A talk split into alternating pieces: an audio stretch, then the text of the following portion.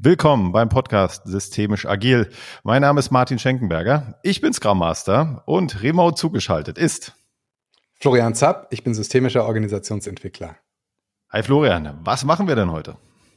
Hi Martin, wir beschäftigen uns heute mit einer sehr spannenden Frage, nämlich was macht agiles Arbeiten, was macht Agilität jenseits von Frameworks und Methoden aus? Was sind die Prinzipien, die da im Kern eigentlich dahinter stehen. Und dazu haben wir uns einen sehr spannenden Gast eingeladen. Bei uns ist nämlich heute Gilio Branovic. Hallo. Hallo, grüß dich. Schön, dass du da bist. Freue mich hier zu sein. Bevor wir in das spannende Thema einsteigen, wer bist du und was machst du?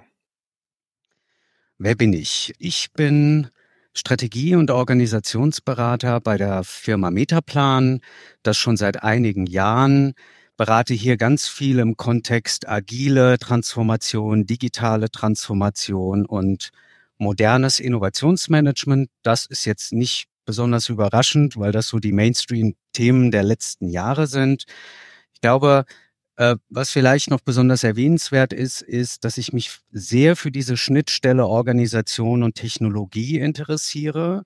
Und in dem Zusammenhang, wie greifen sie ineinander, wenn eine Organisation sich transformieren will. Und da gibt es ganz viele Überlegungen, sowohl was Digitalisierung angeht, als auch Agilität oder eben modernes Innovationsmanagement. Und hier berate ich viele Unternehmen in unterschiedlichen Branchen und ab und zu komme ich an den Punkt, wo ich sage, das, wozu wir da beraten, dazu kann man doch noch was sagen und dann schreibt man ein kleines Stück Papier oder spricht mit tollen Leuten wie euch. Oh, danke schön.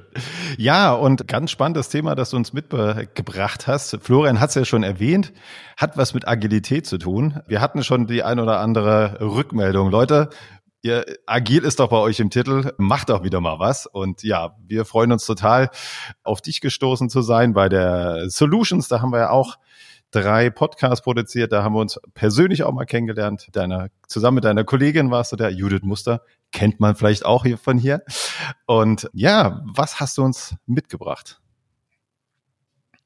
Ja, ich habe euch im Wesentlichen eine Beobachtung und eine Ableitung mitgebracht. und in den zwei Schritten kann ich vielleicht auch einführen. Die Beobachtung ist eine, von der ich glaube, dass sie schon ganz, ganz viele gemacht haben, nämlich, dass Unternehmen zu unterschiedlichen Zeitpunkten zu der Frage ähm, gelangen, müssen wir eigentlich agiler werden? Ja, müssen wir besser und schneller auf sich verändernde Umweltbedingungen reagieren können. Und das ist ja auch erstmal okay, weil man stellt sich häufig Fragen, ne, also oder Organisationen stellen sich häufig die Frage, wie kann ich gut auf Umweltbedingungen reagieren? Die nachgelagerte Beobachtung ist aber da, dass der Eindruck entsteht, dass man dann ganz häufig wie in den Supermarkt geht und sich dann komplett Lösungen einkauft. Ne, wenn man daran denkt, so agile Projektmanagement-Methoden einzuführen, dann ist man ganz schnell bei der Scrum-Frage, bei der XP-Frage und sozusagen bei der Frage, wie können wir innerhalb von Projekten agiler werden. Ne, wenn man Innovation denkt, ich habe eingangs gesagt, dass das so drei Felder sind, äh, die mich da umtreiben, dann fragt man sich, wie können wir stärker mit Design Thinking arbeiten, mit Lean Startup oder Business Model Navigators, wie können wir Co-Creation betreiben, etc. etc. Und in jüngster Zeit fragt man sich ja, wie kann man Agilität auf die gesamte Organisation skalieren und ist dann ruckzuck bei holakratischen Systemen, Safe, Nexus, Tribes and Squads and what have you. In meinen Augen sind es Komplettlösungen. Ja, die wirklich mit einer Schrotflinte auf Spatzen schießen und ich mache das sehr spitz. Ja, das ist, äh, ich mache das ganz bewusst spitz, aber das ist nun mal die Beobachtung. Und wenn das wenn man das so macht, ja, dass man ähm, Agilität dann zu einem Grundprinzip erklärt und sagt, dafür brauchen wir eine Komplettlösung, dann passieren leider zwei Dinge. Das eine ist, man lässt unter Umständen außer Acht, wo kommt denn die Organisation eigentlich her und in welchen Kontext ist sie eingebunden? Also wie viel Agilität verträgt die eigentlich? Oder passt der Organisationszweck eigentlich zum agilen Anspruch? Und das Zweite ist, dass man häufig nicht hinreichend genug über die nicht antizipierten Effekte nachdenkt. Ja, und ich will mal ein paar Effekte aufzählen. Das sind zum Beispiel ähm, die Härten, die ja auch mit, mit, mit dem Einführen von agilen Komplettlösungen einhergehen.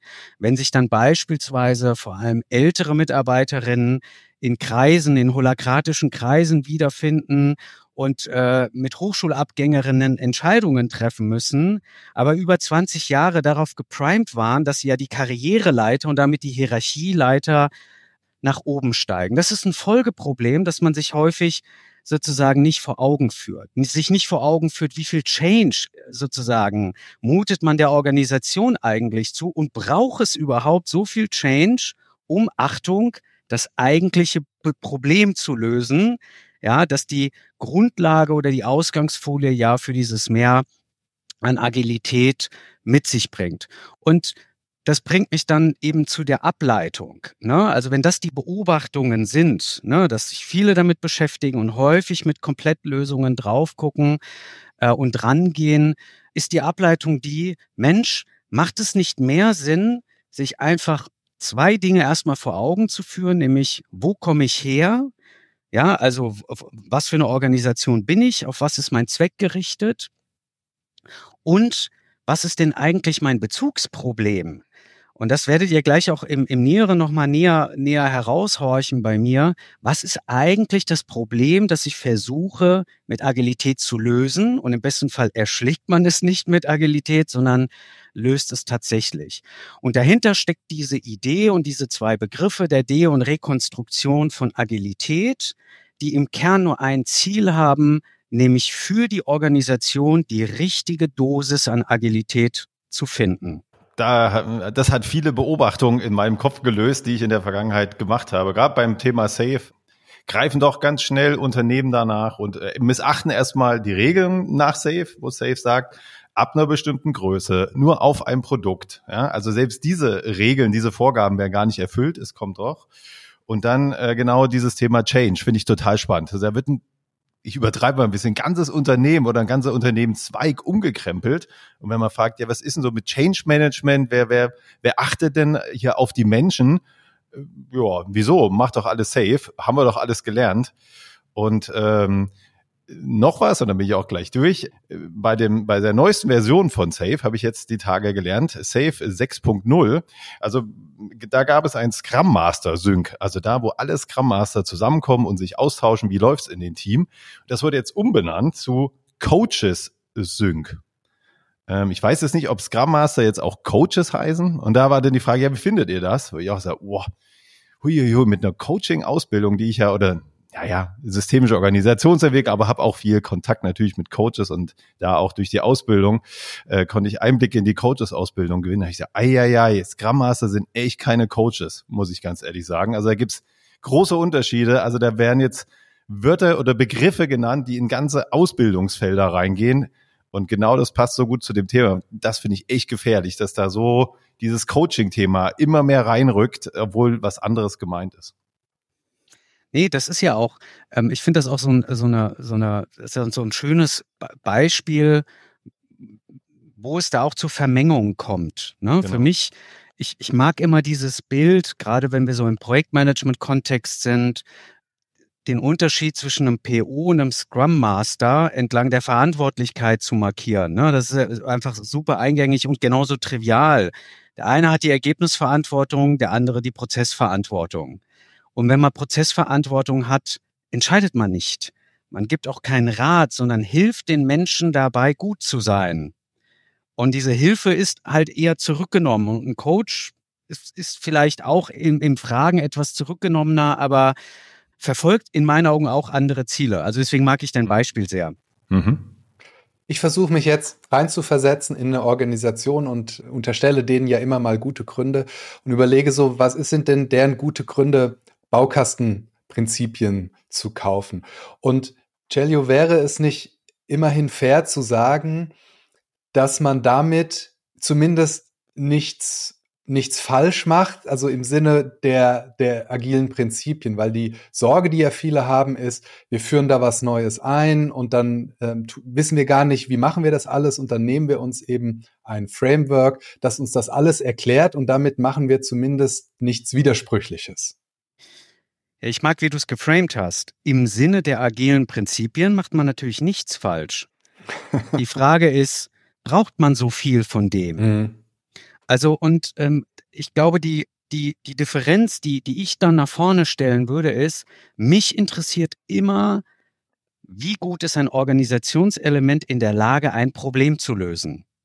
Ne? Also wenn die Binnenkohärenz äh, eines Modells gut eingeführt ist, ne? so, also ich, ich habe die Holakratie gut eingeführt, ich habe Safe gut eingeführt, ich habe ein tolles Change Management gemacht, sage ich top, entlang aller agilen Prinzipien top. Meine Prüffrage ist aber eine andere. Ich frage, brauche ich das alles, um mein Problem zu lösen? Das ist, glaube ich, der Unterschied in der Perspektive. Und deswegen lege ich da auch so viel Schwerpunkt auf dieses Herausschälen, ja, und Operationalisieren eines Bezugsproblems, ne, und, und versuche auch stark zu problematisieren, wie identifiziert denn eigentlich eine Organisation, was das Problem ist? Und da sind wir nämlich genau bei den Gründen. Ja, wer treibt denn eigentlich agile Transformation? Eben aus welchen Gründen? Und da kriegst du ja einen Blumenstrauß in der Welt da draußen an Gründen und Motiven serviert.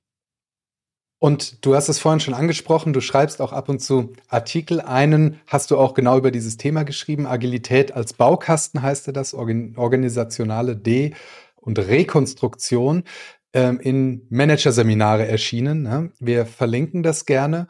Und da hast du was geschrieben, was mir sehr gefallen hat nämlich dass äh, agile Frameworks so ein bisschen wie Medizin im Mittelalter sind. Äh, die wirken, aber es sind ganz, ganz viele Bestandteile drin, die gar nicht für die eigentliche Wirkung verantwortlich sind, sondern möglicherweise andere Dinge tun.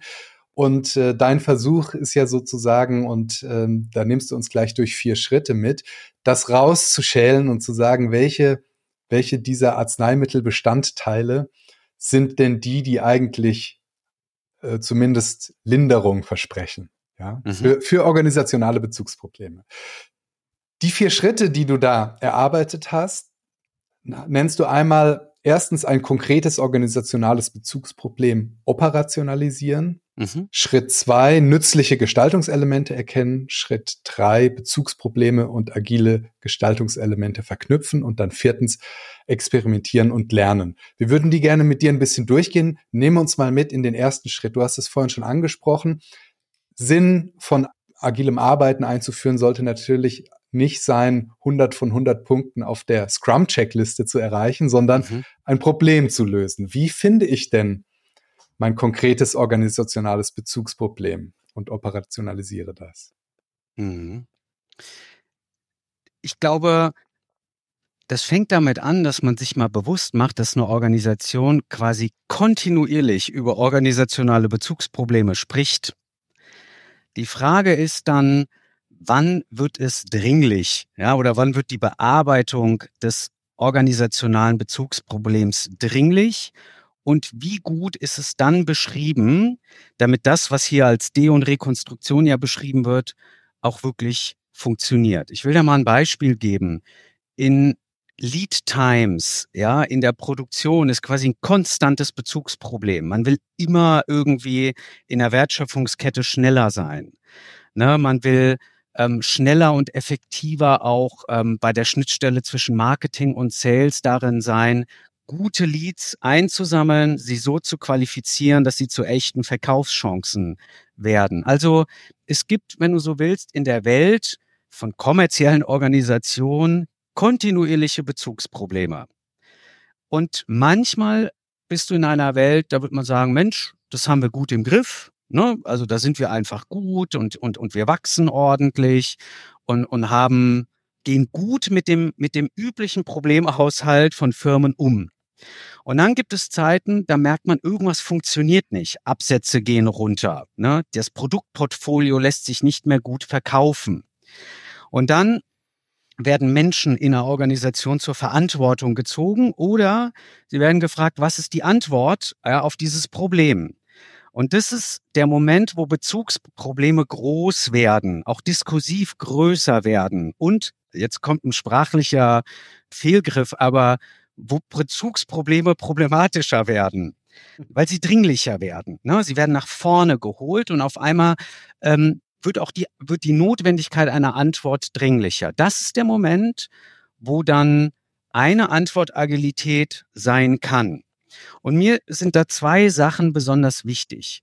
Das eine ist, dass wir zum Beispiel häufig in der Praxis in Organisationen kommen, wo in einem ersten Schritt uns ein Bezugsproblem genannt wird, wir dann aber über kluges Reinfragen herausfinden, dass es eigentlich andere Probleme sind, die eine Organisation zu lösen hat. Also, ne, man fängt an irgendwie mit der Absatz geht runter und denkt, man hat ein vertriebliches Problem, um dann festzustellen, dass eigentlich die Innovationsfähigkeit das Problem ist. Das ist wirklich ein, das ist ein klassisches Lehrbuchthema, ne, was ich gerade anführe, aber es findet sich einfach überall.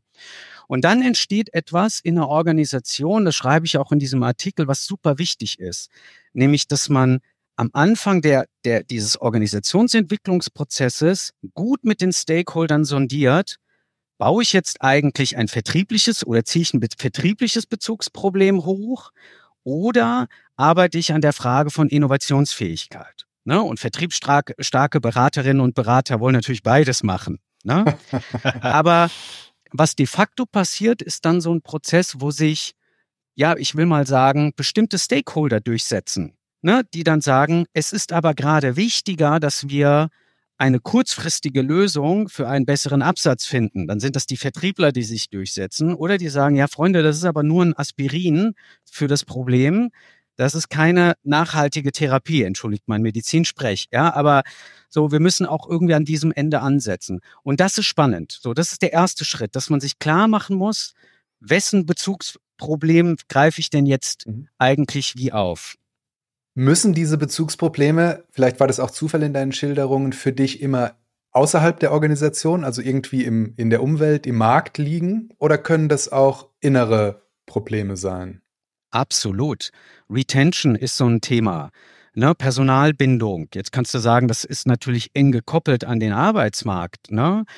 oder äh, ja demografische Fragen, ne? also innerhalb einer Organisation Prozessfragen, Schnitt, also äh, funktionale oder crossfunktionale Schnittstellenprobleme. Es sind alles organisationale Bezugsprobleme. Also um die Antwort kurz zu geben, ja, natürlich, sie beziehen sich auf interne Fragen genauso wie auf das Verhältnis zwischen Organisation und Außenwelt.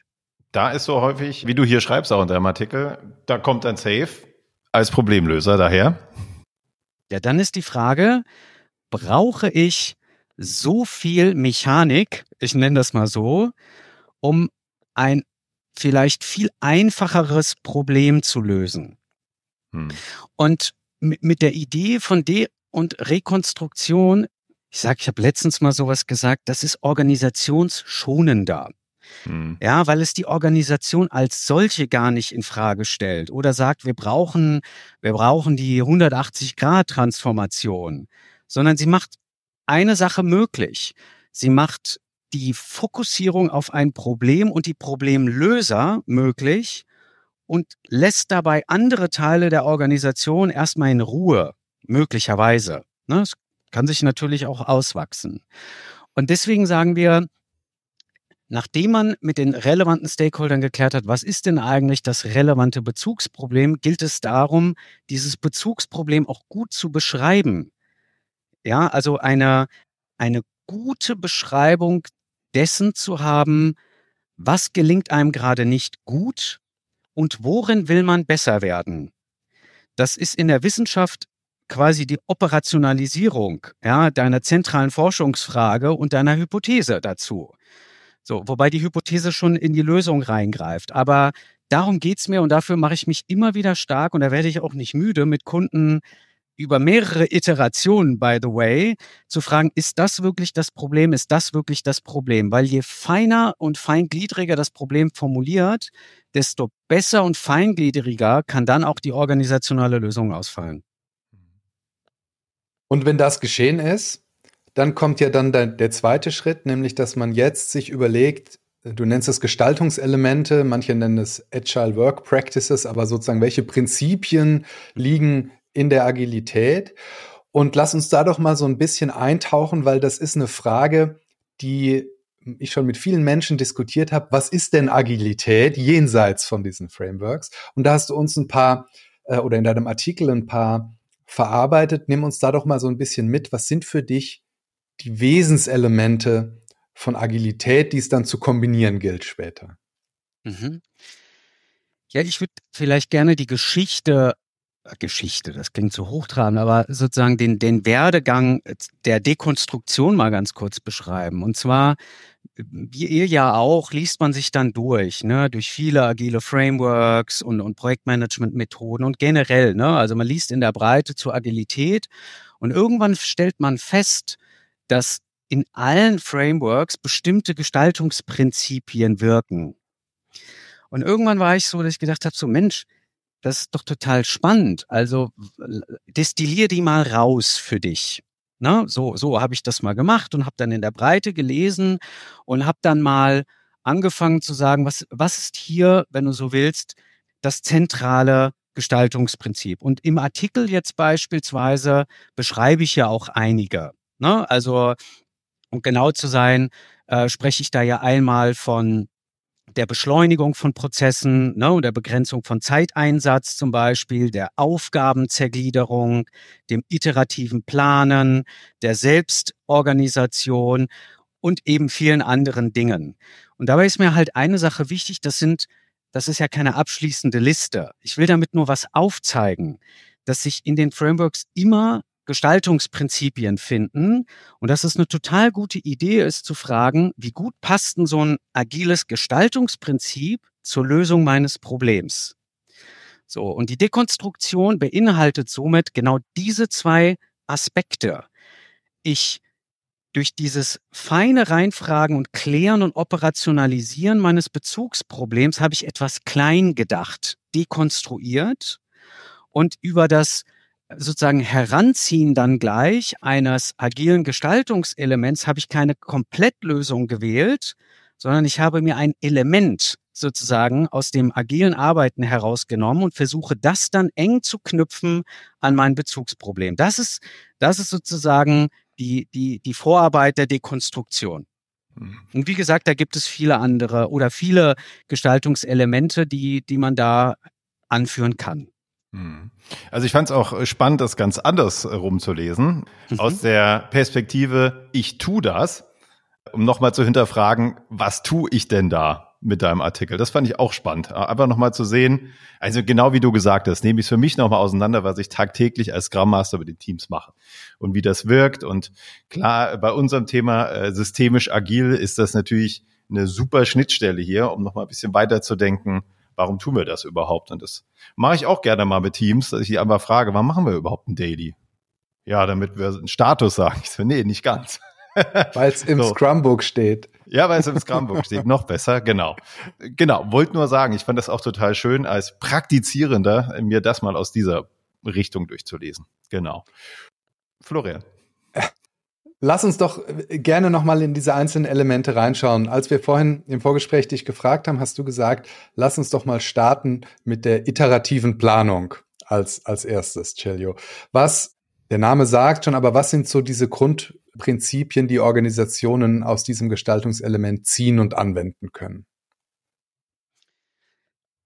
Also man, man sollte ja sich erstmal klar machen, dass dieses agile Gestaltungselement, das kommt ja aus dem Projektumfeld. Ne? Also und Projekte sind ja sozusagen zeitlich eine zeitlich begrenzte Organisationsform in einer Organisation. So.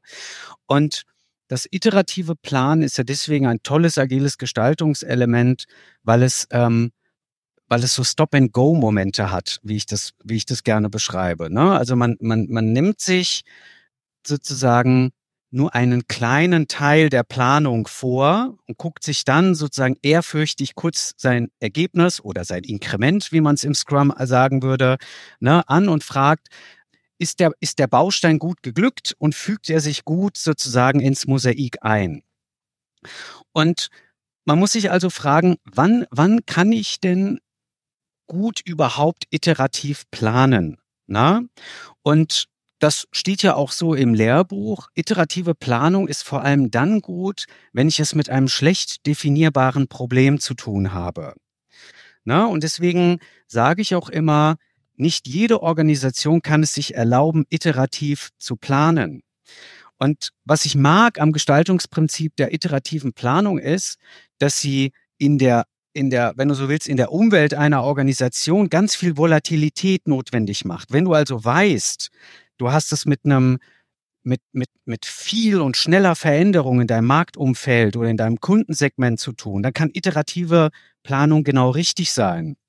Wenn ich aber ein Flugzeugbauer bin, dann will ich, brauche ich das im Zweifel gar nicht, ja? Dann ist iterative Planung ja vielleicht richtig. Ich meine vor allem in der, in der, im Bau sozusagen eines fertig designten Flugzeugs, nicht in der Entwicklung eines neuen Modells. Das wäre mir ganz wichtig, weil in der Forschung kann das nämlich genau richtig sein. Mhm. Na? Das heißt, die iterative Planung ist besonders gut geeignet, wenn man eben wechselnde Kundenpräferenzen hat. Ne? Wenn der Kunde vielleicht auch gar nicht so genau weiß, was will denn der eigentlich? Ne? Oder man gar nicht so genau weiß, passt das Produkt irgendwie zum Marktumfeld? Und wie gesagt, im Lehrbuch wird ja gut beschrieben, ne? du reduzierst initialen Planungsaufwand, du riskierst oder, oder anders, du reduzierst den Aufwand und das Risiko einer Fehlentwicklung. Und all das macht nur dann Sinn, wenn diese Risiken aber auch wirklich da sind. So, und das, das ist ein sozusagen, glaube ich, ein, ein schönes agiles Gestaltungselement, wenn man, wie gesagt, sich ähm, auf viele Wechsel in der Außen- oder in der Umwelt sozusagen einstellen muss. Mhm. Absolut. Ja. Vermeidet auch Müll, wird ja irgendwie auch gesagt. Ne? Man kann sich auch einfach von Dingen viel schneller verabschieden, indem man das immer wieder überprüft und sagt, nee, haben wir verprobt, erledigt, weiter. Ne? Genau. Ja. Okay. Direkt anschließt sich dann ja ein weiteres Element, nämlich die Aufgaben zu zergliedern. Wie, wann macht das Sinn? Mhm. Ja, Wann macht das Sinn? Das macht vor allem Sinn, wenn man den großen Berg an Arbeit vor sich sieht ne? und weiß, dass, dass die, also das Projekt riesig ist ne? und, und, und sozusagen man so ehrfürchtig vor diesem Berg steht, dass man nicht ins Anfangen kommt. Ne? Und das Zergliedern der Arbeit, und deswegen passt es auch so gut zur iterativen Planung, das Zergliedern von Aufgaben macht vor allem Sinn, wenn Geschwindigkeit eine wichtige Voraussetzung ist und wenn Risikomanagement zentral ist. Weil dieses Erkennen sozusagen von einer Fehlentwicklung, das fällt mir natürlich im Rahmen eines Sprints viel, viel leichter, indem ich sozusagen eine schnell zu erledigende Aufgabe dahin überprüfe, ist die überhaupt erledigbar? Ja, oder, oder führt die ins Nirgendswo? Weil sich dann noch der Lerneffekt schneller einstellt. Das heißt, überall da, wo man schneller sein muss und sollte, lohnt sich dieses, also die Dekomposition, ja, also einfach zu sagen, so, was ist denn von dieser Aufgabe derjenige Teil, den ich wirklich an einem Tag erledigen kann? Da macht das total Sinn. Ne? Warum? Weil man eben schnell bearbeitbare und auch priorisierbare Aufgabenpakete schnürt, wenn man so will. Im Übrigen macht Aufgabenzergliederung auch dann Sinn, wenn man weiß, dass ein Projekt oder eine Aufgabe viel Interdisziplinarität voraussetzt, weil dann auf einmal die Schnittstelle klar, klarer wird. Ab wann muss denn der andere übernehmen oder die andere?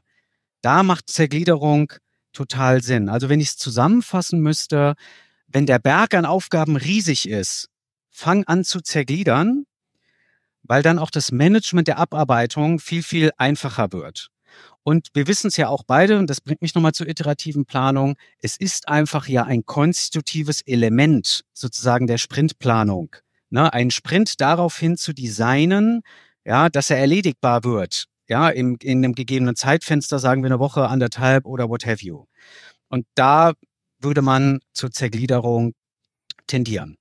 Nach dem Zergliedern der Aufgaben kommt ja das Team, das in Selbstorganisation weitermacht. Selbstorganisation wäre das nächste. Über Selbstorganisation, da kann man auf so viele, über, durch so viele Brillen gucken. Ne? Absolut. Was ich, ich will mal anders einfliegen bei der Selbstorganisation. Ich habe immer mal wieder in anderen Kontexten gesagt, Selbstorganisation ist die zarteste Pflanze, ja, des agilen Arbeitens, weil die ganz schnell kaputt gemacht werden kann und in Organisationen auch wirklich ganz häufig ganz schnell kaputt geht. Was meine ich denn damit? die Selbstorganisation ist in zwei Fällen ja total wichtig, wenn irgendwie Kreativität gefragt ist, ja, oder ein hohes Maß an Expertenwissen, ja, so, wo, wo sich Experten irgendwie miteinander austauschen sollen damit man ähm, zu guten Ergebnissen kommt oder, und das wäre jetzt dann doch nochmal ein dritter Punkt, wo man sagt, wo man nah an der Kundenpräferenz ist ne, oder nah am Kunden ist. Und die Beobachtung ist, und deswegen sage ich, die ist so schützenswert, die Selbstorganisation. Die Beobachtung ist dann aber, dass die Organisation häufig mit Hierarchie reinragt. Und deswegen glaube ich, man sollte auf Selbstorganisation dann setzen, wenn es wichtig ist, dass Mitarbeiter ein intrinsisches Eigeninteresse entwickeln sollen, wenn die irgendwie frei agieren sollen von Hierarchie und von Restriktionen durch die Organisation und man, man möchte, dass die in Eigeninitiative arbeiten. Aber sie ist deswegen eine zarte Pflanze, weil die echt voraussetzungsvoll ist. Ne, du musst mindestens zwei Sachen sicherstellen. Die Chefs dürfen nicht reingreifen, ja, und sagen so, ja, aber Herr Müller, Sie müssen doch noch diese 50 anderen Aufgaben erledigen und du musst über die Organisationsstrukturen sicherstellen, dass die Leute Freiheitsgrade haben. Und da geht es auch um Geld. Da muss das irgendwie okay sein, mal jetzt, wenn wir jetzt Entwicklung denken, 30, 50.000 Euro, ich weiß nicht was, ja, auch einfach mal zur Verfügung zu haben, um Eigeninitiative und Kreativität zu fördern. Das heißt, in der Innovation ist, glaube ich, Selbstorganisation ein ne, sehr, sehr, also in, in, frühen Phasen von Entwicklungsprozessen halte ich Selbstorganisation äh, für eine gute Sache. Aber, und darauf verweise ich eben auch gerne, Selbstorganisation ist übrigens ja schon total alter Hut. Hm. Ne, in der Produktion, in, in, in Fabriken, ne, in Produktionslinien hat man auch schon früh erkannt, dass es viel, viel sinnvoller ist, sozusagen Schichten und Schichtgruppen sich selbst organisieren zu lassen und selbst darüber zu entscheiden, wer legt Ware auf, ne, wer kümmert sich um das ordentliche, sozusagen um, um die ordentliche Weiterproduktion, wer trägt sie ab, etc. etc. So, also ähm, wann ist sie angebracht? Ähm, ich glaube, wenn es, wenn es neue Lösungen braucht, wenn es kreative Lösungen braucht und wenn man, wenn man möchte, dass andere außer die, die es über die Hierarchie vermittelt bekommen, in Führung gehen. Dann ist Selbstorganisation wichtig und auch ratsam. Wohlgemerkt, sie ist eine schützenswerte Pflanze und die zarteste im Gewächshaus des agilen Arbeitens. Der Vergleich gefällt mir super gut mit der kleinen Pflanze. Äh, das ist wunderbar. Wie siehst du das denn? Du siehst ja auch viele Unternehmen. Wie siehst du denn das in der Praxis umgesetzt? So, wo sind wir denn bei dem Stand? Weil wenn man so reinfragt, sind ja alle agil und äh, selbstorganisiert. Ist ja klar. Du meinst den Stand an Selbstorganisiertheit? Genau, das Bild, das sich für dich in Unternehmen ergibt. Äh, wird es gut umgesetzt, die zarte Pflanze? Wie oft wird sie zertreten? Einfach mal so ein Snapshot. Wie schätzen du das ein in den Unternehmen? Ja, also man beobachtet da ja ganz unterschiedliche Sachen. Ne? Also was, was man auch in Großorganisationen schon auch beobachtet, dass Formen von Selbstorganisation, das sagte ich gerade eben, dann schon auch gut funktionieren, wenn sie ein tolles Management darüber haben, die den Schatten der Hierarchie werfen. Das ist wirklich ein ganz krasser Erfolgsfaktor. Agilität braucht Hierarchie. Ja, das, das klingt wie ein Oxymoron, aber stimmt halt einfach. Na? Und äh, da funktioniert sie erstaunlich gut. Also da, wo die Abschirmung vor der Zumutung der Restorganisation gut ist, da funktioniert Selbstorganisation erstaunlich gut. Wo sie nicht gut funktioniert ist, wenn man anfängt, Selbstorganisation oder auch jetzt äh, Agilität vor allem nur in Einzelfunktionen zu etablieren Häufig ist das dann ja HR, die dürfen dann irgendwie erstmal Dinge ausprobieren und dann versäumt hat, diese Schnittstelle zur Restorganisation gut zu designen. Das ist etwas, wo man ganz schnell feststellt, da funktioniert Selbstorganisation deswegen nicht, weil sie so wenig orientierungsstiftend für die anderen ist. Also banales Beispiel, wenn wir jetzt HR nehmen, dann fragen dann die Führungskräfte aus den, aus den Geschäftsbereichen, wer ist denn jetzt für mich verantwortlich? Und dann sind die erstmal so, ja, oh, jetzt müssen wir vor allem über Zuständigkeiten nachdenken. Das kann man eigentlich umgehen, ja, indem man sagt, wenn wir unsere agile Insel haben wollen, die agile Insel lebt davon, dass ihre Schnittstelle zur Restorganisation gut designt ist. Da, wo sie gut designt sind, die Schnittstellen, funktioniert Selbstorganisation gut. Da, wo man das nicht macht, also die Schnittstelle gut zu designen, da funktioniert sie in der Regel nicht so gut. Und damit habe ich zwei Kriterien benannt. Schatten der Hierarchie zum guten mhm. Gedeihen von Agilität und gutes Schnittstellendesign zur Restorganisation. Für mich zwei ganz wichtige Faktoren für das Gelingen von Selbstorganisation. Ja, sehr schön. Da sind gerade so viele Beispiele, dass ich überlegen muss, wo muss ich anfangen in meinem Kopf aufgetaucht. Also das erste ist, was du beschrieben hast, schon ein paar Sätze her, dass man Selbstorganisation ohne wirklich Ressourcen äh, organisiert. Und das erlebe ich immer wieder in Beratungsprojekten und das läuft immer darauf hinaus, dass die Teams sagen, so was können wir selbst organisieren und dann dürfen die selbst organisiert ihren Jahresurlaub festlegen. Und wenn es ganz hoch kommt, noch die Fortbildungen selbst organisiert, die sie teil an denen sie teilnehmen, die Weiterbildungen sich aussuchen, weil das sind immer die Dinge, die irgendwie keinem wehtun und dann hört's auf und das ist aus meiner Sicht äh, genau diesen Punkt, den du beschrieben hast. Das ist, das merken ja dann alle, das ist irgendwie künstlich. Dann treibt man einen riesen Aufwand darum, dass der Chef halt nicht mehr sagt, wann wer in Urlaub geht. Das ist ja irgendwie banal. Und da würdest du dann, habe ich verstanden, auch sagen, dann vielleicht halt lieber gar nicht Selbstorganisation ja, ich würde da mit, mit so zwei Merksätzen antworten wollen, ja, weil ich sage immer, Selbstorganisation braucht Struktur, weil es eben nicht Chaos, Anarchie und komm, wir setzen uns mal rein und überlegen, sondern es braucht Struktur, die Schnittstelle, den internen Ablauf etc. etc. Selbstorganisation braucht aber auch einen Zweck, weil und dieser Zweck, der orientiert alle innerhalb der Selbstorganisation und legitimiert aber auch diese Selbstorganisation gegenüber dem Rest der Organisation. So, wenn es keine Struktur oder Zwecke hat oder das Bezugsproblem gar keine Selbstorganisation notwendig macht, dann würde ich es eher lassen. Lass mich mal kurz auf die Produktionslinie eingehen. Warum hat man denn Selbstorganisation in der Produktionslinie eingestellt? Weil man festgestellt hat, dass die einfach effektiver sind, wenn die untereinander klären, wann wer ein Kippchen rauchen geht, untereinander klärt, wann Herr Meier die Aufgabe von Herr Müller übernimmt, äh, weil Herr Müller gerade krank ist. Also man hat einfach festgestellt, dass dieses, dass es, dass, dass die Hierarchie, die Planung durch Hierarchie weniger effektiv ist, als wenn die Leute sich das untereinander sozusagen aufteilen. So.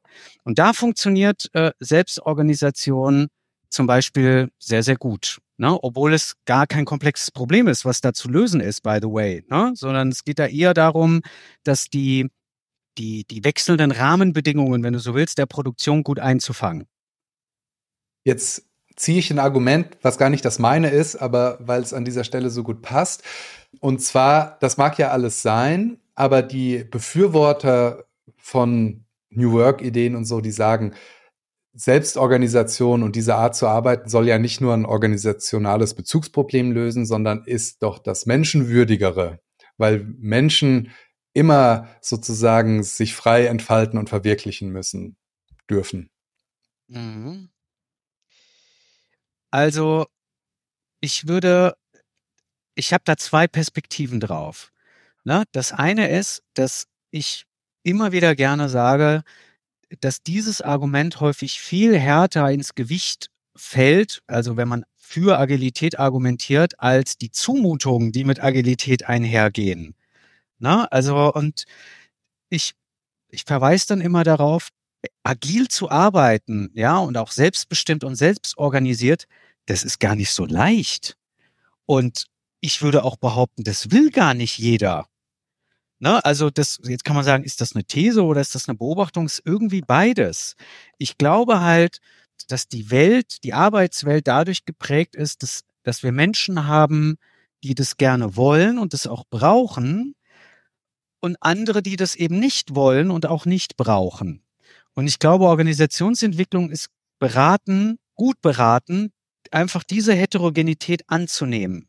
Und ich äh, mein, ich glaube, mein, wo, wo, wo ich so kurz äh, so hängen bleibe, ist, mir ist das, mir ist das einfach ein zu großer normativer Anspruch. Na, das ist mir, das ist mir viel zu teleologisch. Das ist auch mein Problem, dass ich mit Lalu habe, der so, so sozial, mit, mit, mit, mit ja, mit so einer Sozialevolution argumentiert, dass es quasi gar keine andere Organisationsform als diejenige geben kann, wo alle nur selbstbestimmt und selbstorganisiert arbeiten können. Ich behaupte, meine Gegenthese dazu ist, das wollen manche gar nicht. Manche sind super gerne beim Arbeiten, haben klare Prozesse, klare Vorgaben, wollen geführt werden ähm, und, und, und verwirklichen sich in dieser Form von Arbeit, um mit dem alten Karl Marx zu reden. Na, also ich, mir, ist, mir, ist, mir ist einfach zu normativ. Das ist mein Punkt. Aber es ist was dran. Verstehst du? Also ich, deswegen kann ich die nur ambivalent beantworten. Aber in der Summe ist mir das zu normativ.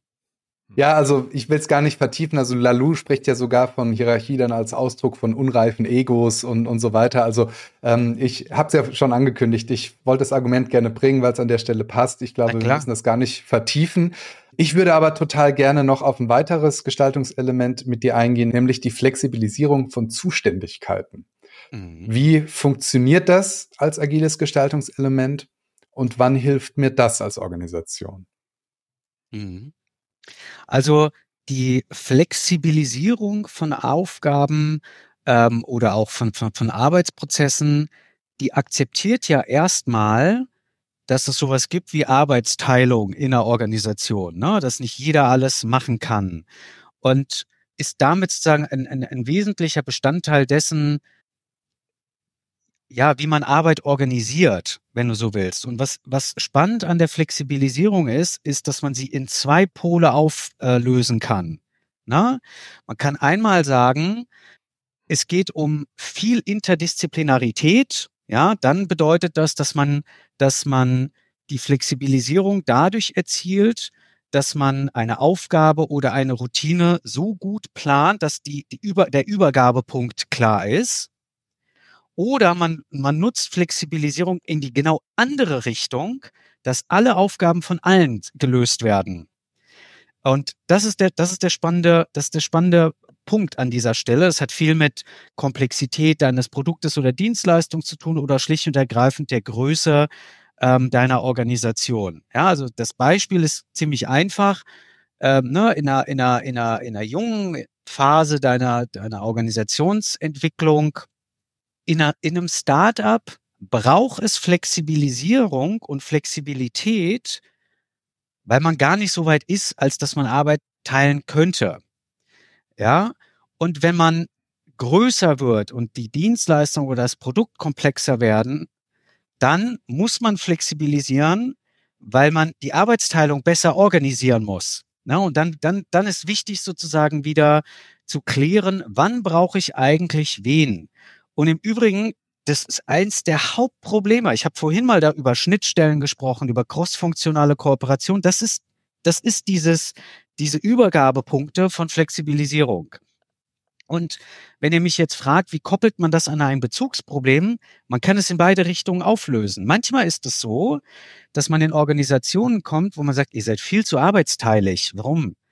Ja, das, das ist eigentlich Quatsch, dass da fünf Leute dran arbeiten. Warum macht denn das nicht eine, eine Person? Und dann äh, flexi äh, deflexibilisiert man oder wie man auch immer, dann löst man aber sozusagen in eine andere Richtung auf. Oder wenn man feststellt, warum macht denn das eine Person, die hat doch überhaupt nicht das Fachwissen, ja, warum landet denn sozusagen die Erledigung der Aufgabe nicht viel früher im Prozess bei jemand anderem? Dann löst man eben in Richtung stärker expertenbasierte Arbeitsteilung in die Richtung auf, dass man halt sagt, der Übergabepunkt muss viel, viel früher kommen, weil die Fachexpertise viel, viel früher greifen muss. So. Hat viel damit zu tun, wie sieht eigentlich das Bezugsproblem aus der Organisation? Hm. Also ich sehe ein Bezugsproblem vor allem, auch in der Praxis, äh, ist das die Wissensverteilung. Ne? Also gerade in der IT, es gibt ja so viel, also früher gab es die großen Wissenden, äh, das gibt's ja heute gar nicht, ist ja fast unmöglich, sage ich mal, weil es so viele unterschiedliche Dinge gibt äh, in der IT, dass es dieses eine, diese eine Person, die alles weiß, schon gar nicht mehr gibt. Und hier kommt ja ganz viel zusammen. Ne? Also wir haben uns ja jetzt genährt ne? von Zergliedern der Aufgaben, Selbstorganisation.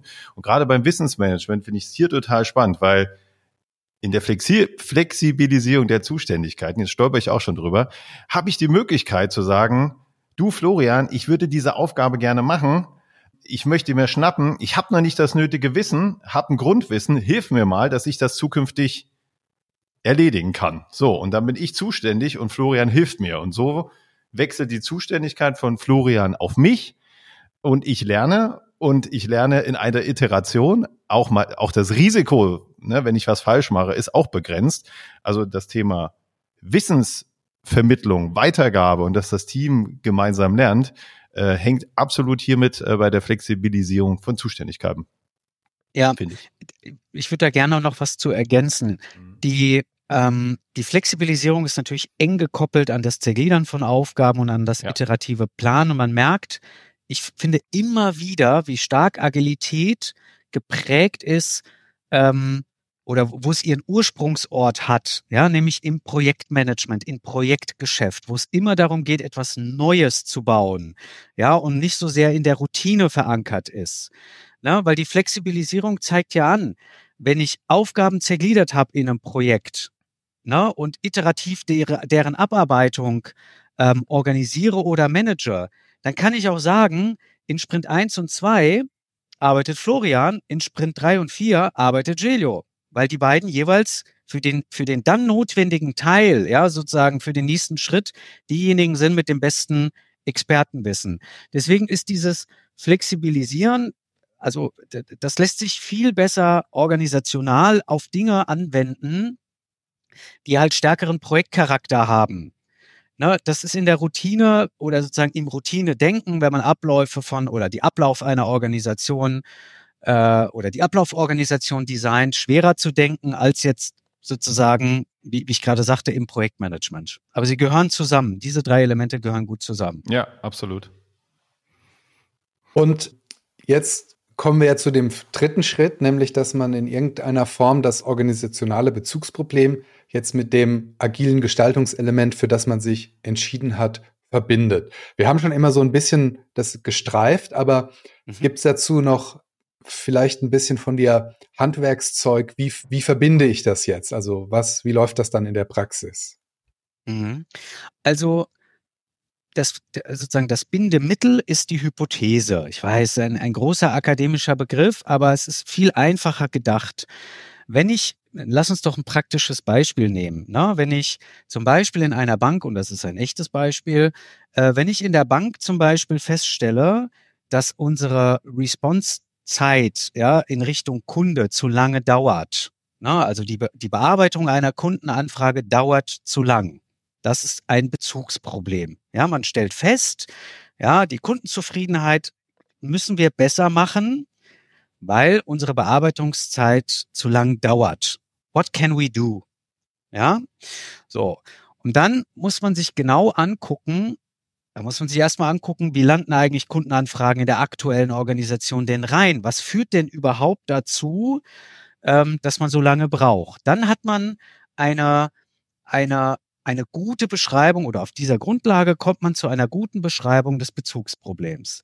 Und dann kann man sich fragen, welches agile Designelement hilft denn da? Und man wird feststellen, man braucht mehr Variabilität in der Arbeit. Mehr Leute müssen eine Kundenanfrage aufgreifen können. Ja, dann braucht man sowohl Flexibilisierung als auch eine verdichtete und gerichtetere Interaktion. Ja, und dann haben wir uns zum Beispiel in diesem Bankbeispiel dazu entschieden, da durfte man übrigens partout nicht von agiler Transformation sprechen. Das war verboten. Das durften wir nicht tun. Ja, wir mussten irgendwie von, von Prozessoptimierung sprechen. De facto haben wir aber Folgendes gemacht. Wir haben Aufgaben flexibilisiert und wir haben die Interaktion gerichtet, indem wir gesagt haben, ihr braucht dringend Dailies und Weeklies. Ihr braucht es. Ihr braucht, je, je komplexer sozusagen die Aufgabenverteilung untereinander durch Flexibilisierung wird, desto wichtiger ist, dass ihr engmaschigere Interaktionsmomente habt. Das war das, was wir eingefügt haben. Was wir dann gemacht haben, wir haben eine Hypothese formuliert. Wir haben geglaubt, wir haben gesagt, durch die Flexibilisierung der, der Kundenbeauftragung sozusagen entlang mehrerer Menschen und das Einführen von Dailies und Weeklies wird es uns gelingen, die Bearbeitungszeit einer Kundenanfrage von drei auf einen Tag zu reduzieren. Das ist die Hypothese. Mit der tritt man an. Ja, also äh, Beraterinnen des alten Schlages hätten gesagt, das war unser KPI. Und was machst du dann? Du änderst die Arbeit. Na, du führst dieses agile es ist ja ein agiles, ne? Es ist Flexibilisieren oder sozusagen ne, von, von Arbeit über Verteilen auf, auf mehrere Köpfe und das äh, und die und, und, und sozusagen die, die Verdichtung oder die gerichtetere Interaktion in Form von Dailies und Weeklies, die führst du ein. Da musst du den Menschen auch erklären, wie man sie gut einführt. Da kann man ja auch viel falsch machen. Und dann prüfst du irgendwann, das ist dann, dann leitest du die Phase des Experimentierens ein. Du guckst, wie arbeiten die Leute? Lösen, fängt man eigentlich an, das Bezugsproblem konstruktiv zu lösen? Wird man schneller? Und dann kommt der Moment, ähm, bei dem wir ja noch gar nicht gesprochen haben. Du musst dann anhalten. Irgendwann musst du anhalten und dann setzt das ein, was in diesem Papier als Rekonstruktion beschrieben wird. Oder man würde auch von einer Retrospektive sprechen können an diesem Moment. Na? Du hältst an und fragst dich, hat sich eigentlich unsere Hypothese bestätigt? Sind wir durch diese zwei agilen ähm, Gestaltungselemente schneller geworden? Haben wir es geschafft, von drei Tagen auf einen Tag zurückzukehren? Schaffst du es nicht? Hast du eine ziemlich schnelle Antwort darauf? Diese agilen Designelemente haben nicht geholfen. Oder aber du stellst fest, ich habe die agilen Designelemente nicht gut eingeführt. Ja, also in diesem Beispiel hatten wir auch mal so eine Stop-Phase, wo wir festgestellt haben, im, im Papier berichte ich auch von einem anderen Beispiel, wo wir festgestellt haben, nicht das, nicht, nicht sozusagen die verdichtete Interaktion war das Problem, sondern dass man die Interaktion nicht gut gemacht hat. Ja, man war nicht diszipliniert beim Abarbeiten sozusagen des, okay, das ist die Kundenanfrage, wer arbeitet da gerade dran, sondern man hat sich irgendwie erstmal erzählt, was hat man am Wochenende gemacht, ja, und, und sich, äh, weiß ich nicht, über, über Kunde XY ausgelassen. Sozusagen, man hat versäumt, das agile äh, Designelement strukturiert einzuführen. Dann haben wir noch eine Iteration gedreht und auf einmal wurde es besser. Wir haben gesagt, okay, geschafft. So.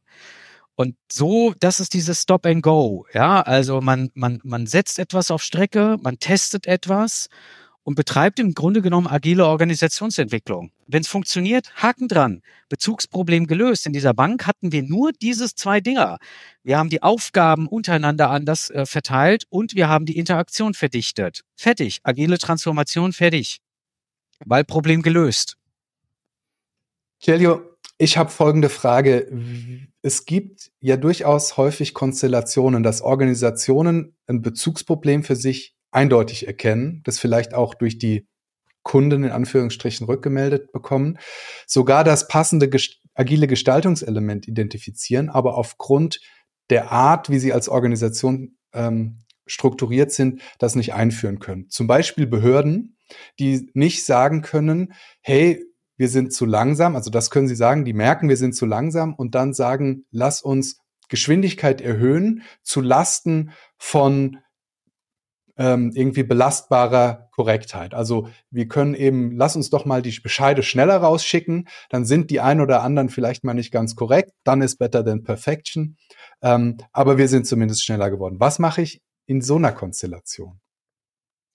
Ja, ich, ich ich muss dir ja regelrecht danken für dieses Beispiel, weil uns das an den Anfang unseres Gesprächs zurückführt, nämlich weil das schön beschreibt, ähm, wie wichtig das ist, den Kontext einer Organisation zu verstehen.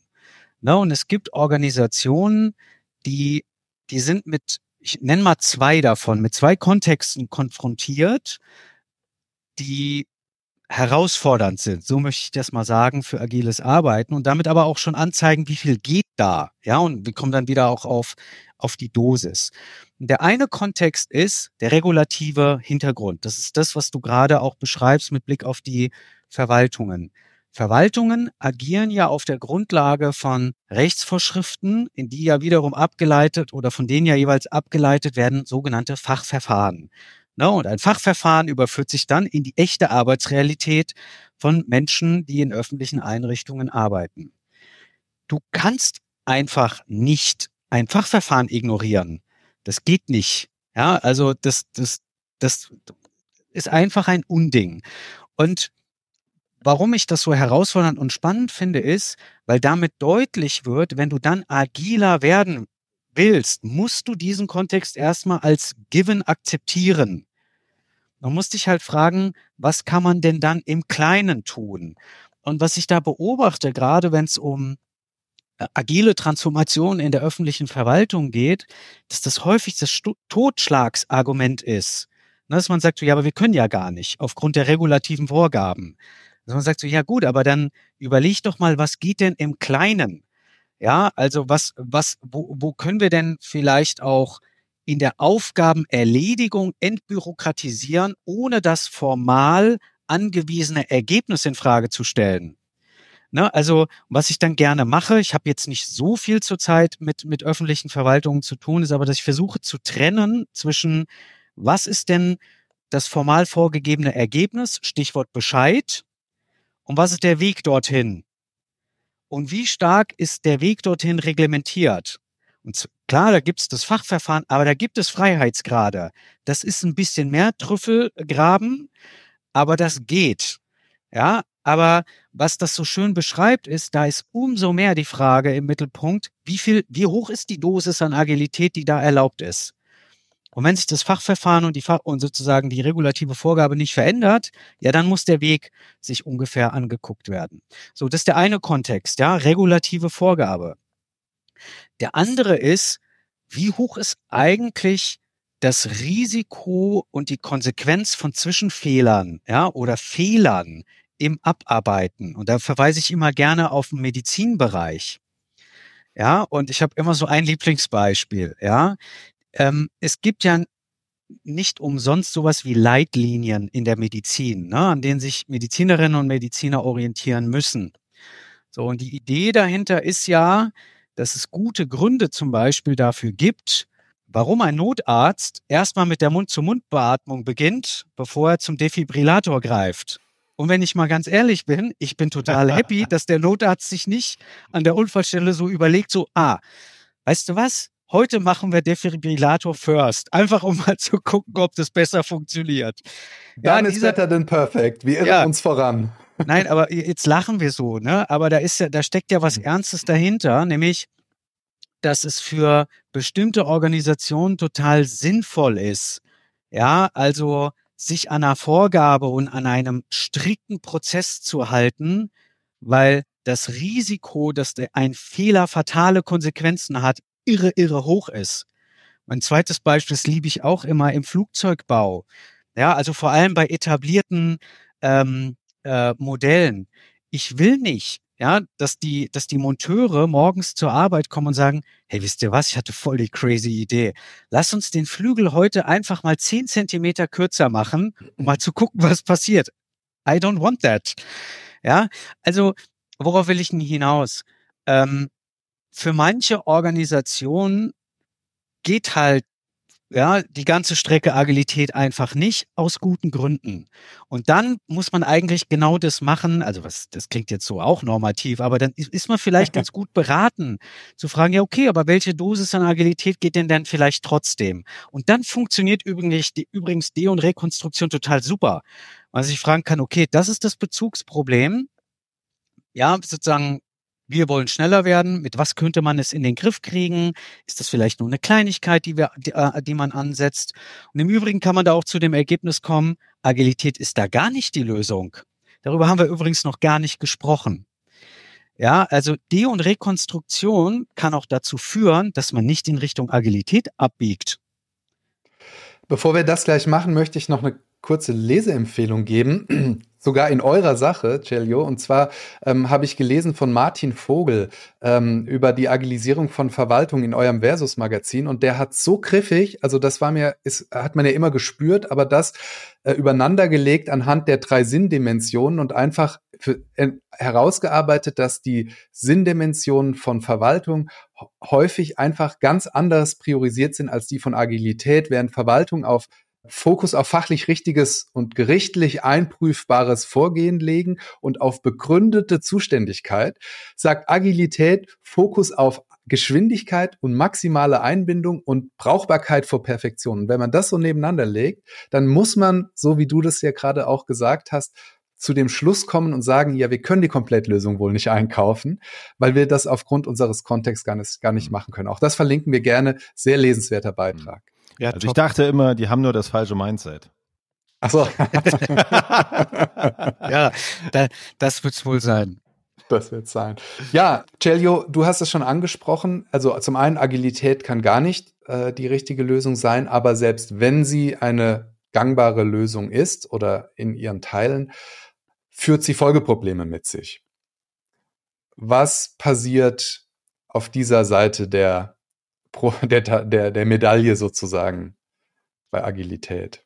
Ja, was ja was ja total schön ist, wir können jetzt iterativ denken, na, weil eine Lösung ist eine Lösung und wird zum Problem. Na, so ist die, so ist die Organisationswelt, ja. Na, und wir empfehlen immer, selbst wenn man das Gefühl hat, meine Hypothese hat sich bestätigt, ja, sich immer ein, ein, ein gesundes Restmaß, ich sage immer Organisa an Organisationssensibilität zu bewahren. Weil häufig, jetzt wir müssen es ja einfach mal ganz trivial denken, führt schnelleres Arbeiten auch zu schnellerem Ausgelaugt-Sein, zu Überarbeitung, ne, zu, zu höheren Stressleveln, zu auch wiederum zu Unzufriedenheit. Ich habe vorhin mal, hoffe ich, wenn nicht, dann führe ich es einfach nochmal an, auf ein Problem hingewiesen, das, gewiesen, das mir einfach auffällt, dass die Einführung von Agilität in Organisationen, die auch einen großen Anteil an einer alten Belegschaft haben, zu einer Zumutung für diese Belegschaft werden.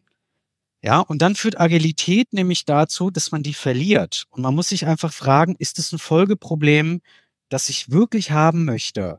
Weil mit dem Verlust von Menschen, die lange in einer Organisation sind, geht halt auch der Verlust von Wissen einher.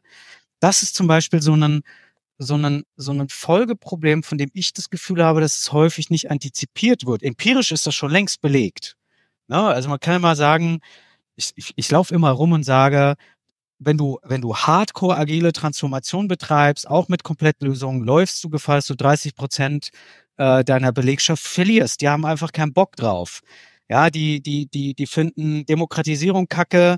Oh, verzeiht bitte, ja, jetzt, äh, aber die finden das nicht gut die haben Schwierigkeiten damit, sozusagen enthierarchisiert Entscheidungen mit anderen zu treffen. Die haben ihr, ihren ganzen Karriereweg daraufhin ausgerichtet, Titel anzuhäufen, etc. etc. Das ist so ein Folgeproblem, dessen muss man sich einfach bewusst sein. Was bedeutet es dann, organisationssensibel zu sein? Naja, sich halt zu fragen, hat mir das mehr an Agilität jetzt mehr geholfen als die Folgeprobleme, die ich mir damit eingehandelt habe. Und du stehst irgendwie wieder am Anfang. Ne, ich weiß, das klingt jetzt so unzufriedenstellend, ne, weil man will ja auch ja, zum Projekt zu Ende, aber ich glaube, dass Organisationsentwicklung nie zu Ende ist. Das ist, ist immer schwer auszuhalten, auch von Kunden. Das verstehe ich auch. Ne? Und aber das, das zeigt uns doch auch, wenn man, wenn man sozusagen organisationshistorisch guckt, wir bewegen uns einfach immer in konjunkturellen Zir äh, sozusagen Zy Zyklen, ne, wo, wo Flexibilisierung oder, oder sozusagen Dezentralisierung häufig irgendwann mal der Mainstream ist, ja, und man sagt, das ist die Lösung für viele Probleme. Wir werden wieder in eine Phase kommen, wo das stärkere Orientieren an Zentralität oder zentraler Steuerung und stärkerer Prozesstreue auf einmal wieder relevanter wird. Und im Übrigen Sidekick die Digitalisierung wird das fördern, weil Digitalisierung fördert Formalität in einer Organisation. Das ist meine Hypothese für die naheliegende Zukunft. Ich habe ja gesagt, dass mich diese zwei Themenfelder interessieren und auch die Schnittstelle zwischen Agilität und Digitalisierung. Digitalisierung fördert die Formalisierung in einer Organisation und macht paradoxerweise agiles Arbeiten eigentlich sogar in vielen Bereichen schwerer. Und das wird spannend für uns werden. Ja, also wenn wir in diese Phase eintreten, was das dann mit der Organisationsentwicklung macht. Aber um die Frage nochmal kurz zu beantworten, du brauchst Organisationssensibilität, um Folgeprobleme zu antizipieren und musst dir dann wieder die Frage stellen, ist dieses Bezugsproblem auf einmal eins, das ich hochziehen muss? Oder ist es ein Folgeproblem, das ich eben aushalten muss? Weil die perfekte Organisation gibt's nicht. Die gibt's einfach nicht. Mhm. Organisationssensibel gefällt mir sehr gut. Also auch mit den Schritten, die du ja aufgezählt hast, habe ich ja auch immer die Möglichkeit, mal Dinge auszuprobieren. Ne? Also ich glaube auch dran, dass Leute sich nicht wirklich verändern wollen im Job. Ja, die einfach nicht mitmachen wollen, werden auch mal das Thema. Es muss auch mal irgendwo okay sein für eine Organisation, wenn die Mitglieder sagen, nee, wir wollen das nicht. So, welchen Weg haben die? Trotzdem glaube ich so insgesamt dran, dass sich Organisationen auch irgendwo modernisieren wollen oder mit dem modernen Zeitgeist mithalten wollen. Und das finde ich einen sehr guten Weg, einfach mal zu sagen, lass doch mal ein Daily ausprobieren, ne? sich so Schritt für Schritt zu nähern, wenn wir das Gefühl haben, oh, hier ist es vielleicht schwierig, gerade wenn wir nicht im Entwicklungsbereich sind. Ich meine, das haben wir ja schon gesagt, gerade im Entwicklungs- und Forschungsbereich drängen, drängen sich ja agile Methoden auf durch das Ausprobieren. Aber hier, wenn wir uns nicht sicher sind, gerade mit den Beispielen, die ihr genannt habt, ist das sehr schön, mal mit kleinen Dingen anzufangen, mal ganz vorsichtig, weil dann verändert sich was, man kann ein bisschen mithalten und Schritt halten. Ähm, das finde ich sehr schön. Ich will nur ganz kurz einer die Summe von Anekdoten anführen. Ich weiß gar nicht, wie vielen Managerinnen und Managern ich begegnet bin, die behaupten, weil sie keinen Schlips mehr tragen und kein Kostüm, sondern jetzt Sneaker, ja, und, und irgendwie Shirts unterm Sakko, was für einen riesen kulturellen Effekt das auf die Belegschaft gehabt hat. Das ist für mich einfach so, Übrigens nicht, dass ich daran glaube. Das ist nicht mein Punkt. Aber auf die Kleinigkeit wird in, wird in der Praxis so häufig rekurriert. Und da wundere ich mich, wenn ich mit meinen Kleinigkeiten um die Ecke komme, warum man das, ja, warum, also ne, nicht, dass die Frage gestellt wird, aber frage ich mich so, ja, warum, warum können wir nicht auch in anderen Teilen der Organisationsentwicklung in Kleinigkeiten denken? Das ist ja ein Plädoyer im Grunde genommen, ein bisschen kleiner und einfacher zu denken. Das schreibe ich ja auch in diesem Artikel. Manchmal wirkt es so trivial ja, welche Schräubchen man da dreht. Ne? Irgendwie einen Daily einfach so. Echt jetzt? Das ist die Lösung? Ja, vielleicht. Und wenn, ist doch gut. Also lieber so, lieber so, als irgendwie, weiß ich nicht, den Tankereimer um 180 Grad gedreht zu haben. Das, dafür will ich mich stark machen und das ist auch das Plädoyer in diesem Artikel. Jelio, aus meiner Sicht ein sehr schönes Schlussplädoyer. Es sei denn, Martin, du hast noch was? Ach, ich könnte mich jetzt, äh, wo es draußen schon so langsam dunkel wird, würde ich auch gerne noch ein Bierchen aufmachen und mit Jelio könnte ich einfach noch äh, Stunden weiter Praxisthemen wälzen, Geschichten erzählen, die wir so erlebt haben. Aber ich bin durch. Wir machen einen, einen, Punkt hier. Also der ist wirklich auch lang geworden, aber ich finde auch genau richtig. Äh, Jelio, vielen Dank für den Einblick. Es hat mir super viel Spaß gemacht, darüber zu sprechen. Äh, wir sind wirklich tief getaucht, aber ich fand es genau richtig. Vielen Dank.